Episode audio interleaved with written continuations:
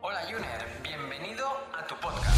Si eres una persona que está de acuerdo en que la salud es importante, está interesada en aplicar cambios para mejorar y además apuesta porque este sea el momento, estás en el lugar adecuado. Soy Edgar Barrio Nuevo, ahora mismo doctorando en nutrición. Fundé mi primer centro de salud integrativa Pure Corpore hace ya más de 10 años y ahora también lidero Ayunízate, la primera academia de habla hispana en el mundo sobre el ayuno como herramienta para potenciar tu salud.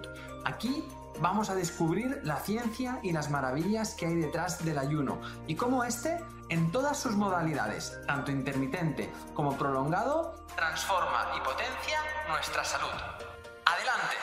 Recordarte que la información de este podcast es meramente informativa y divulgativa, que en ningún momento pretendemos ni diagnosticar ni tratar a ninguna persona. Recuerda que la responsabilidad sobre tu salud recae principalmente en ti y en aquellos profesionales sanitarios que conocen tu caso y pueden tratarte de forma individual. Hola a todos y a todas, ¿cómo estáis? Espero que estéis genial. Bienvenidos y bienvenidas a un nuevo capítulo de nuestro canal de YouTube, a todos los que nos estáis viendo y bienvenidos a un nuevo capítulo de nuestro podcast, a los que nos escucháis. Hoy tenemos la fortuna de hablar con una persona que es una referencia en el mundo de la salud, del entrenamiento y la nutrición en España y que tiene una amplia trayectoria y un amplísimo conocimiento en todos los temas de los que, de los que habla. Él es Marcos Vázquez,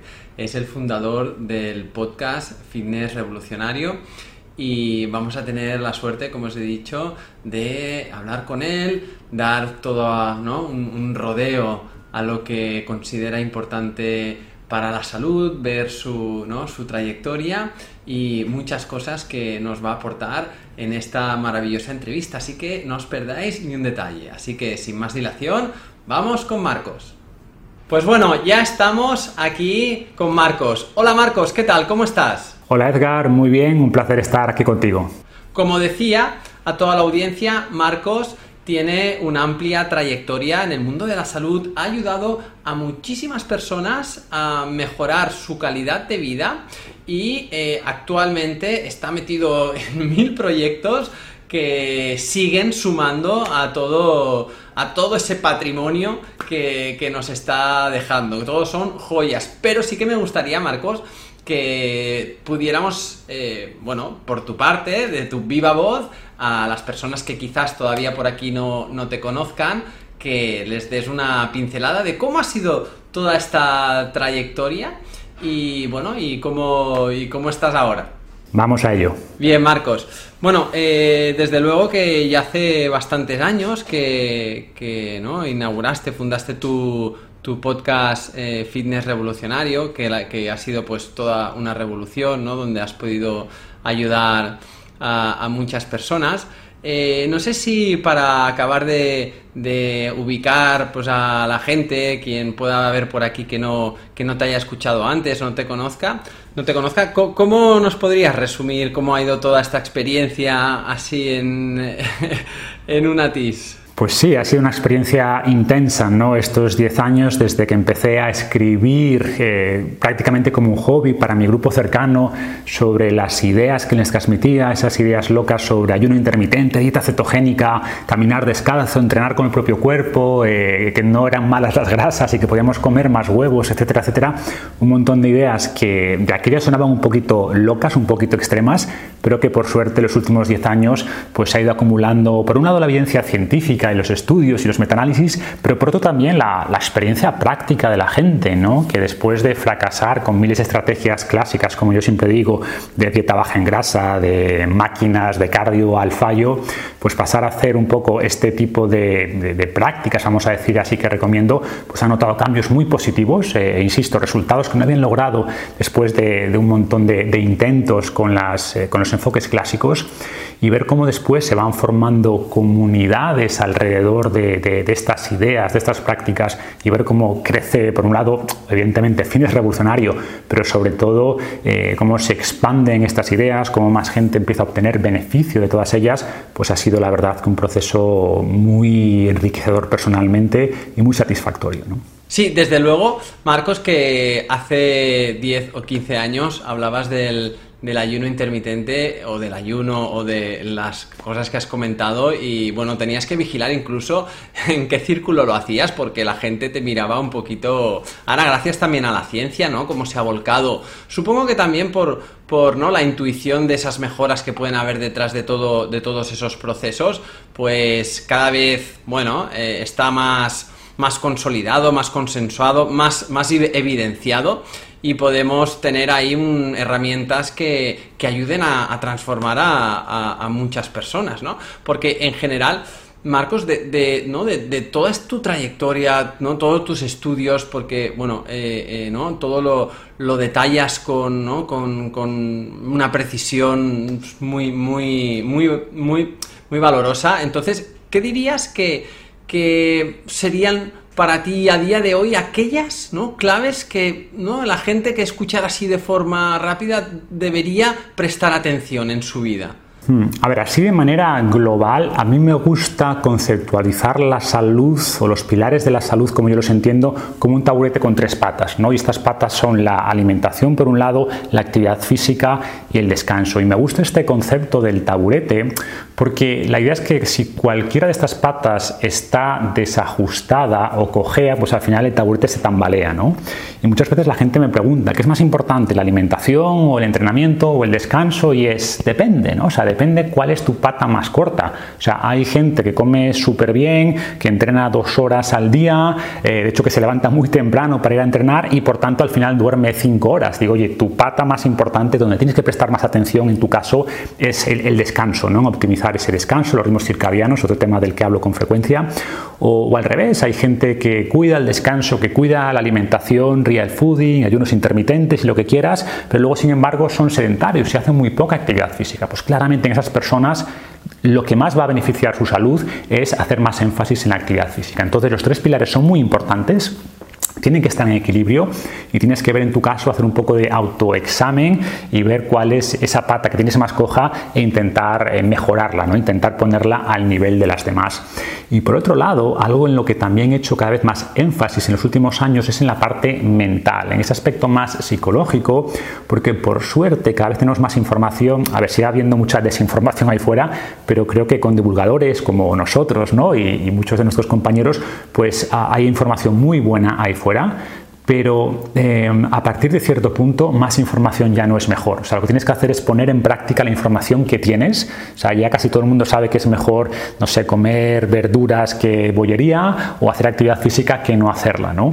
Eh, por supuesto, podemos ir más fino, intentamos dar información sobre cómo alimentarnos, cómo movernos, qué tipo de entrenamientos o de ejercicios son mejores que otros, pero en el fondo a lo que voy es que hay una brecha de comportamiento clara entre lo que la gente eh, sabe que debe hacer y lo que hace en realidad. Y para saltar, para cruzar este puente, para cerrar esta brecha, es un tema más psicológico, más mental que simplemente seguirles abrumando con más información. Y por eso también para mí este componente mental, y es donde, repito, he hecho más énfasis en la divulgación en los últimos años, porque creo que es donde está esa palanca ¿no? para ser capaz de transformar el conocimiento en acción y por tanto mejorar la salud. De hecho, creo que, ¿no? tocas una clave ahora en, lo que comentabas de esta parte mental. Eh, yo, la verdad es que mm, en todo el tiempo que llevo también eh, intentando ayudar a la gente con su salud, el, gran reto siempre ha sido el, bueno, ¿cómo, ¿cómo educamos a nuestra mente para que nos haga caso? Porque es que al final sí que es cierto que con el sentido común eh, hay muchas cosas que las podríamos ya no eh, interiorizar no todo el mundo pues al final a grandes rasgos eh, bueno, luego habrá gente que, con matices le cueste concretar qué es comer bien o comer mal, ¿no? Pero todo el mundo sabe que es más saludable tomarse, no sé, una fruta que tomarse un, ultraprocesado, ¿no? del supermercado. Pero luego está el tema de por qué, ¿no? Eh, llegamos a tener hábitos y comportamientos. Y con la parte mental creo que ahí está el gran reto. Y de hecho, tú has eh, recientemente publicado un libro, ¿no? Que se llama Saludablemente, que donde, donde explicas, argumentas mucho de estos factores. ¿Dónde verías las claves de poder llegar a educar a nuestra mente para, ¿no? para, que, para que nos haga más caso a nuestro sentido común? Sí, yo creo que este tema hay que verlo desde dos niveles, ¿no? El fisiológico y el psicológico. Por eso en realidad tengo dos libros, Saludablemente, como mencionas, que ataca más la parte fisiológica, e Invicto, que intenta ir más por el lado psicológico. ¿Y, cómo me imagino esta diferencia? O sea, primero tenemos que entender que muchas de esas cosas que llamamos eh, fuerza mental o fuerza de voluntad o disciplina tienen un componente fisiológico. Por ejemplo, sabemos que si no hemos dormido bien, pues eh, nuestro cerebro es más impulsivo, como que hay menos riego sanguíneo a la corteza prefrontal y por tanto más impulsividad. Vamos a gravitar más hacia comida más hiperpalatable, nos va a costar más entrenar, ¿no? vencer esa procrastinación eh, o sabemos que la actividad física tiene un efecto importante en la plasticidad cerebral, eleva por ejemplo la llamada BDNF, que, favorece la maduración de neuronas, y todo esto al final tiene un impacto en la inteligencia, en la disciplina, etcétera, etcétera. ¿no? Entonces tenemos que cuidar esos aspectos fisiológicos, darle al cerebro lo que necesita, los nutrientes, el descanso, el riego sanguíneo y la actividad física que requiere, pero luego, una vez que eso está optimizado, que tenemos un nivel base razonable, está ya los aspectos más psicológicos. ¿no? Y por ejemplo, en este libro Invicto, que combina por un lado filosofía estoica, a mí siempre me atrajo mucho el estoicismo, creo que me ha ayudado mucho en mi vida a tomar mejores decisiones, a, mirar a largo plazo, a, no dejarme vencer por la procrastinación o por las adversidades, etcétera. Eh, porque al final los estoicos, aunque vivieron hace más de 2000 años, ¿no? los, los primeros estoicos, pues lidiaban con los mismos problemas que tenemos hoy día, con envidia, con, con, con, hambre, con pereza. Entonces la idea es aprovechar las lecciones que nos dieron, pero a su vez combinar eso con mm, psicología moderna. ¿no? Y hablo mucho, por ejemplo, de las terapias cognitivo-conductuales que nos ayudan, por ejemplo, a cambiar los hábitos en, en temas de salud. Entonces esta combinación de filosofía estoica con psicología moderna me parece muy potente y que da herramientas muy válidas. ¿no?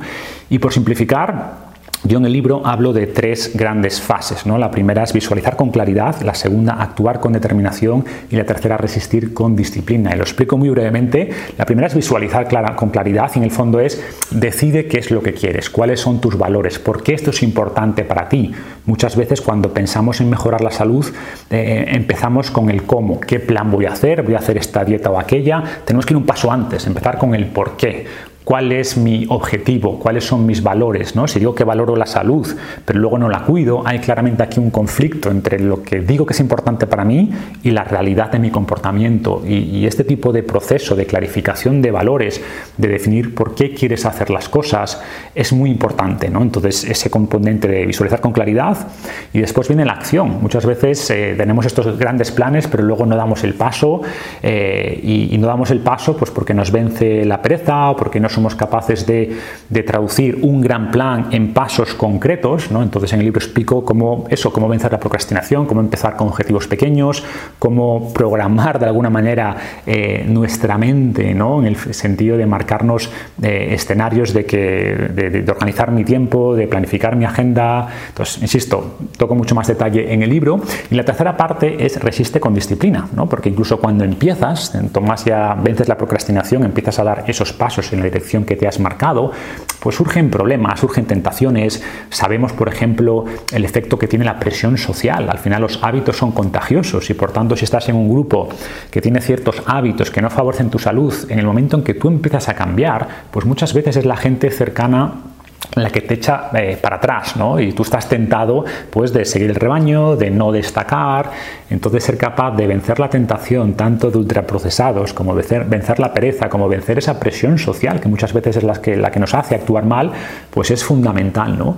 Pero, insisto, hay que atacarlo desde la doble perspectiva, la fisiológica, ir mejorando esos hábitos que al final van a hacer eh, que sea más fácil mejorar nuestro foco, nuestra atención y, por tanto, mejorar nuestros hábitos y después dotarnos de esas herramientas psicológicas que nos van a ayudar en este proceso de, cambio. Sí, sí, está claro.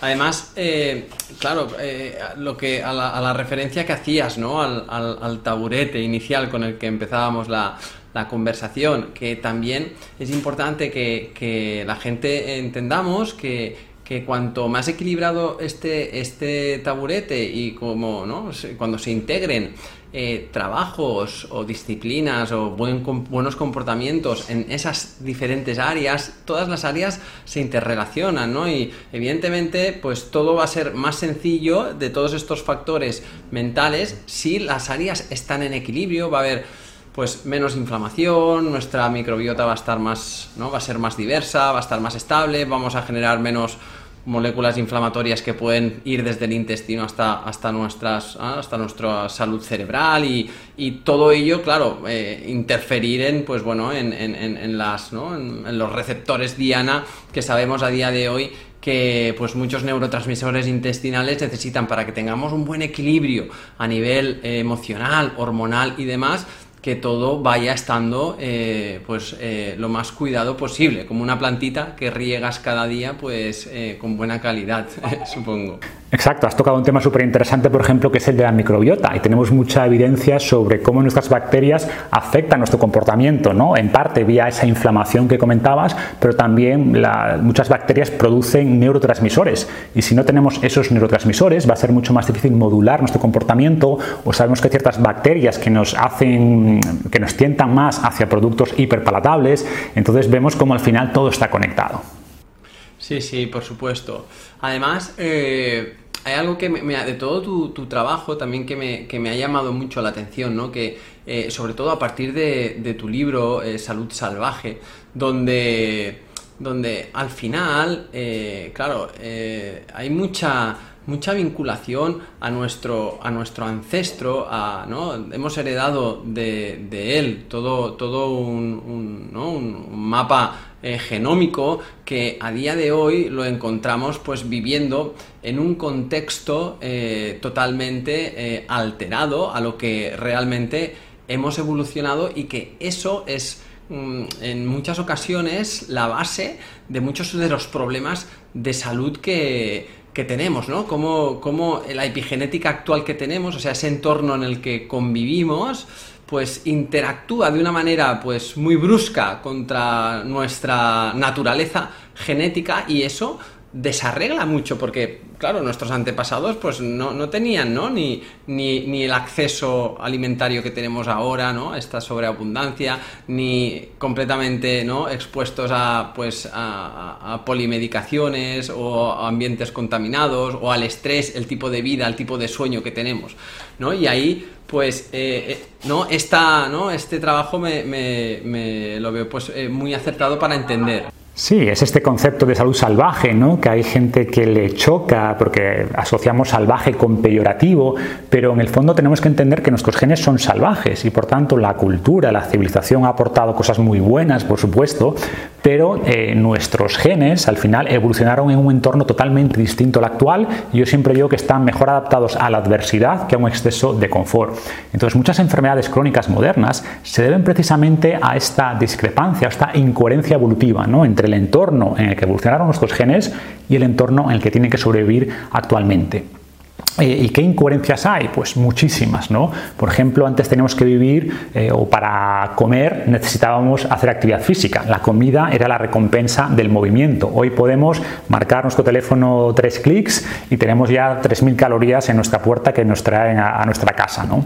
Eh, o, por ejemplo, esos espacios de ayuno. Antes comíamos, cazábamos algo, recolectábamos, pero era fácil que estuviéramos después muchas horas o incluso días sin comer y, por tanto, en esos espacios de ayuno se activaban procesos de regeneración celular, procesos de recuperación, que hoy cuando estamos casi todo el día comiendo, desde que nos levantamos hasta que nos acostamos, y además con un exceso calórico constante, pues todos esos procesos de regeneración están prácticamente detenidos, ¿no? Súmale la atrofia muscular y ósea por esa ausencia de movimiento, de esfuerzo, o, por ejemplo antes estábamos perfectamente sincronizados, ¿no? Nuestros ritmos circadianos, nos exponíamos a luz natural durante la mañana, a luz, a perdón, por la noche. Sabemos que esto eh, pues es, la, es clave para sincronizar los ritmos circadianos. Nos exponíamos al sol de manera gradual y el sol es un en exceso es problemático, por supuesto, pero hoy mucha más gente tiene problemas por deficiencia de sol eh, que por, exceso de sol. Y la deficiencia de sol no solo se, traduce en falta de vitamina D, sino también una menor producción de óxido nítrico. Sabemos que eleva el riesgo de depresión, eleva la miopía, el hecho de no exponerse a luz natural, etcétera, etcétera. O el hecho de caminar descalzos, o el hecho de exponerse a los elementos. Sabemos que la exposición puntual al frío y al calor nos beneficia.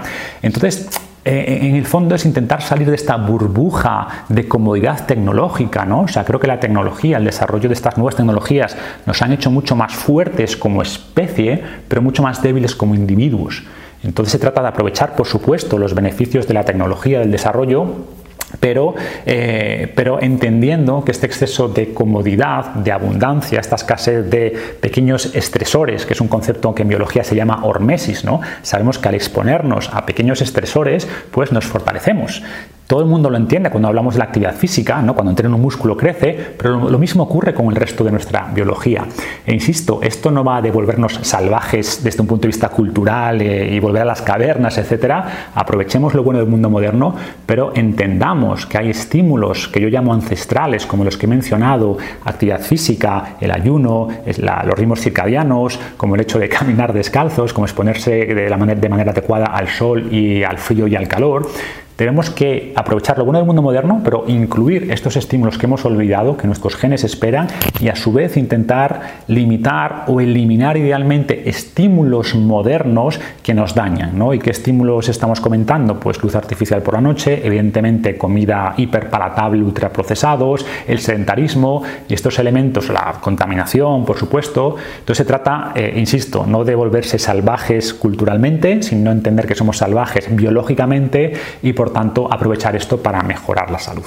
No sé quién es más salvaje, ¿no? El, que vive en la naturaleza y que vive con esos ritmos, ¿no? Y con esa, con esa relación, ¿no? Con el contacto con realmente lo que, cómo se ha creado nuestro mundo, o el que, o el que vive eh, a contra naturaleza, ¿no? O, el que incluso la destruye, ¿no? Porque eh, entonces eh, es, es, es, es curioso, ¿no? De que a veces... Sí, sí. Sí, y, respecto ¿no? a, todo esto es, cierto, ¿no? O sea, nuestro, nuestros genes están, ¿no?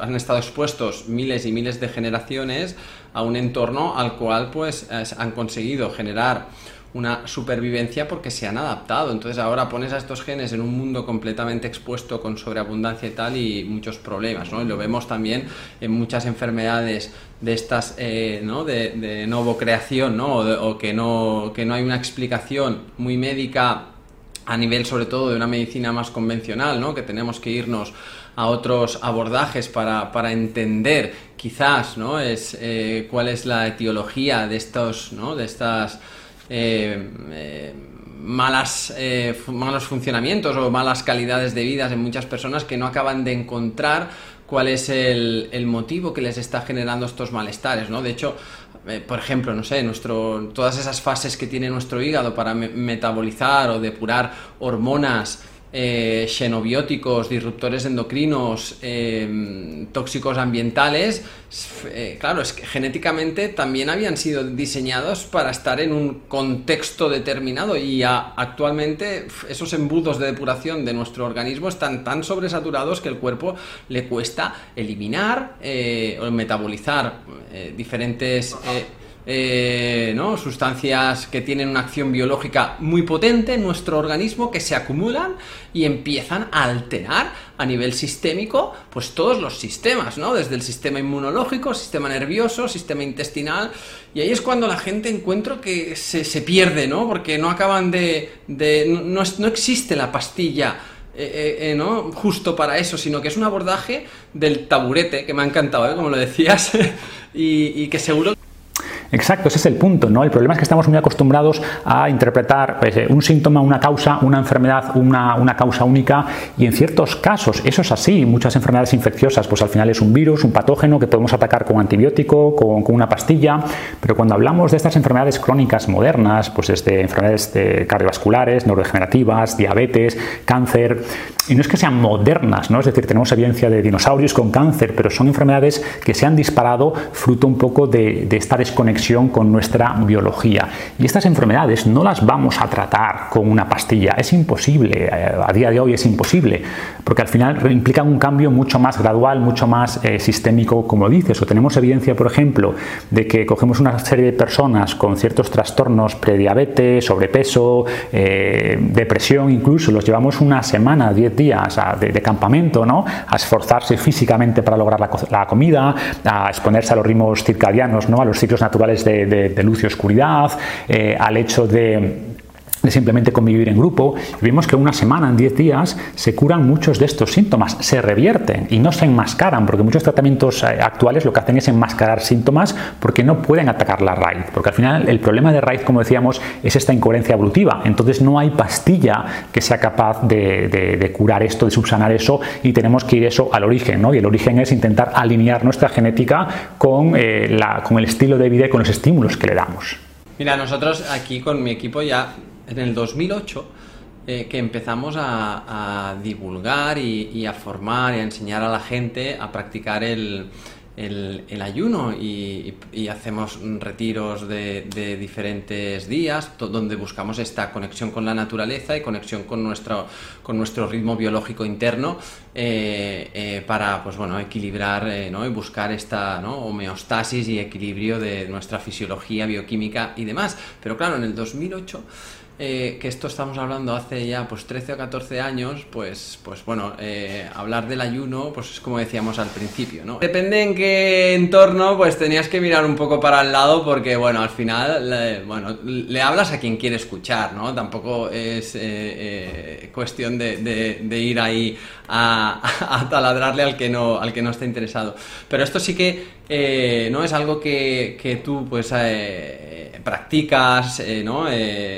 Has escrito, has hablado sobre ello y sí que, bueno, me gustaría también, eh, porque nuestra audiencia pues viene, nos sigue mucho por el tema del ayuno y demás, pues cómo es tu experiencia con el ayuno, incluso pues bueno, también en tu trayectoria, ¿no? Que, cómo has ido viendo un poco el cambio y en el punto en el que ves que estamos ahora. Sí, pues como decía al principio, ¿no? la verdad que el cambio en esos últimos 10, 12 años, ¿no? los primeros que empezábamos a hablar del ayuno intermitente hace tanto tiempo, pues nos tildaban de locos, pero yo honestamente veía muy poco riesgo, porque en el fondo, como decíamos antes, eh, es lógico pensar que el ser humano está perfectamente adaptado al ayuno, de hecho esto de comer cinco veces al día es algo totalmente moderno desde la revolución industrial, y por tanto veía muy poco riesgo y veía que me sentaba muy bien, ¿vale? Eh, y además que a mi entorno le sentaba muy bien, eran ellos los que me preguntaban, empezábamos un poco a experimentar distintos protocolos donde cuando había todavía poquita información y por suerte, poco a poco, empezó a haber más estudios. ¿no? Cuando yo empecé a divulgar, es cierto que había unos cuantos estudios, pero pocos en humanos y la mayoría en animales. Pero los pocos que había en humanos mostraban buenos beneficios y sobre todo cero riesgo, y los que había en animales pues eran mucho más claros en los beneficios que esto podía tener, eh, no solo en pérdida de, de peso, sino en, longevidad, por ejemplo, era una de las pocas intervenciones que eran capaces de extender la vida en los animales. No sé si tiene el mismo efecto en humanos, pero como digo, veía muchos beneficios eh, y no solo fisiológicos, sino también psicológicos. ¿no? Entonces, insisto, veía beneficios y muy poco riesgo. Y cuando digo beneficios psicológicos, porque los fisiológicos pues cada vez están más claros, tú hablas mucho de ellos, pero para mí los beneficios psicológicos también son muy importantes porque veía un montón de personas obsesionadas con esta idea de que tenemos que comer cada tres horas. y no comemos cada tres horas se ralentiza el metabolismo o pierdes músculo y unas cosas absurdas. Y como digo, la gente tenía miedo de, no comer, ¿no?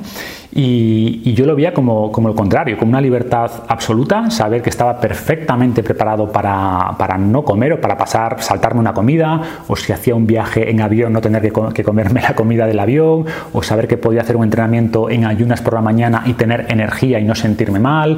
Em, entonces, como digo, te da una libertad psicológica muy importante y para mí esto fue también uno de los grandes beneficios que, vi. ¿no? Después, insisto, poco a poco, a medida que en los últimos años han ido saliendo estudios, metaanálisis, revisiones en revistas muy prestigiosas hablando de los beneficios del ayuno, pues al final pues es, muy satisfactorio, ¿no? Y ver cómo muchas personas, de nuevo, han sido capaces de mejorar sus hábitos gracias al ayuno, pues es, fundamental. También quiero decir que yo lo veo como una herramienta, no lo veo como la panacea, como la cura de todos los males, es una herramienta, eh, pero cuantas más herramientas tengamos eh, en nuestra caja de herramientas, pues más capacidad vamos a tener de lograr eh, un beneficio en nuestra salud, ¿no? Por supuesto que evidentemente es una herramienta que yo la verdad es que considero que es una herramienta con una con un potencial increíble para mejorar la salud de muchas, de muchísimas personas, porque, porque creo que acerca mucho a ese contexto evolutivo, pero por supuesto que eh, no es eh, palomitas para todos, ¿sabes? O sea, dependiendo eh, para qué persona, pues le encajará más, menos, vamos a estudiarlo y que cada uno vaya avanzando en su experiencia y vaya viendo cómo pues ¿no? se siente y, qué le aporta, por supuesto. Pues Marcos, la verdad es que ha sido un placer hablar con, contigo de todas estas cosas. Te agradezco muchísimo tus aportaciones seguro que ayudarán a que la sigamos ahí motivados y sigamos con el, en el camino de la salud, pero en un camino lleno de ilusión y de ganas de estar en él, de, disfrutarlo. Oye Marcos, un placer y espero que nada, que tenías un montón de cosas eh, por hacer, que te vayan todas, todas bien y nos vemos pronto. Seguro que sí, un abrazo Edgar. Venga, un abrazo, adiós. Darnos a crear más contenido como este, nos ayudaría muchísimo que nos dejes una reseña de 5 estrellas en iTunes, Spotify, Evox o donde quiera que nos escuches.